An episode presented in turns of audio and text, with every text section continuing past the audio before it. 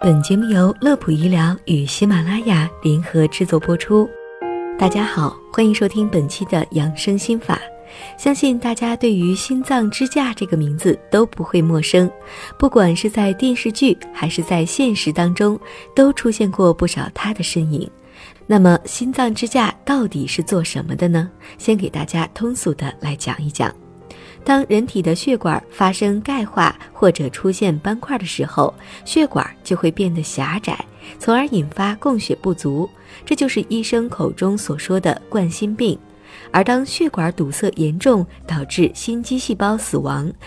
就发展成为更加严重的心梗了。那么，在血管狭窄的位置植入支架，可以起到支撑血管壁、使血流恢复通畅的作用。这就是我们常听到的 PCI 介入治疗手术。在二零一八年四月份的第二十一届全国介入心脏病学论坛上，公布了中国大陆地区二零一七年全年冠心病介入手术的例数。七十五万三千一百四十二例，也就是说，二零一七年在中国大陆地区有超过七十五万个心脏支架被植入到人体当中。那么，心脏支架是如何研究出来的呢？又是什么样的材质的呢？今天的节目当中，我们就和您详细的来说一说心脏支架的前世今生。随着冠心病不断的被人类认识和了解。临床治疗技术也在不断的发展。在二十世纪八十年代，来自阿根廷的一位医生提出了用支架撑开已经发生狭窄血管的想法，而冠状动脉支架这一革命性的理念随之出现。那么，在随后的三十多年中，冠状动脉支架的技术得到了迅速的发展，经历了金属裸支架、药物洗脱支架。乃至到今天最新一代的完全可降解支架，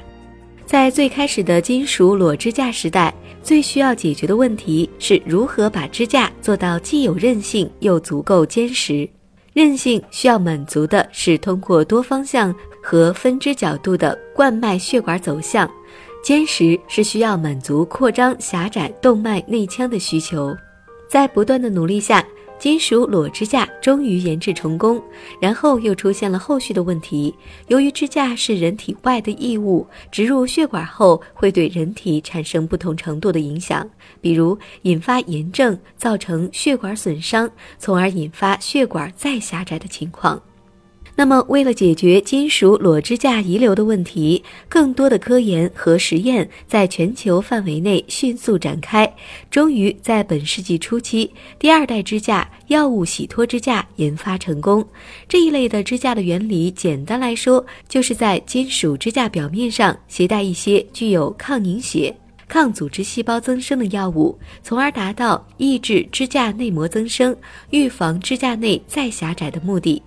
然而挑战总是存在，尽管相比较于第一代支架效果优秀了很多，但是支架内再发生狭窄的情况仍然无法避免，而且坚硬的支架本身也存在着阻碍血管恢复收缩性等问题。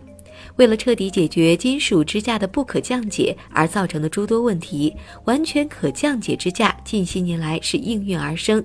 与以往心脏支架不同的是，完全可降解支架是由可降解材料所构成的。这种支架在植入血管内的一段时间，可以为血管提供有力支持，而当血管重塑完成后，便在体内完全降解，使血管恢复正常结构和功能。那么这项完全可降解支架的技术已经不再是国外品牌的专利，在深交所创业板首批上市的乐普医疗公司，自2009年就启动了该项目的研发，所研制新一代全降解支架，在研究和实验中表明，已经达到了国际一流的水准。同时，该产品在二零一七年已经向国家食品药品监督管理总局进行了医疗器械注册的申请，并且获得受理，有望在二零一八年内取得医疗器械注册证书，并且正式上市。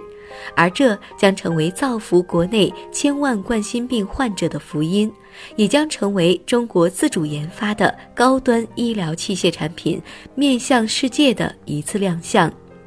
好的。本期的养生心法就到这里，也感谢大家的关注和收听。乐普医疗健康调频，祝您工作安心，生活顺心。我们下期节目再会。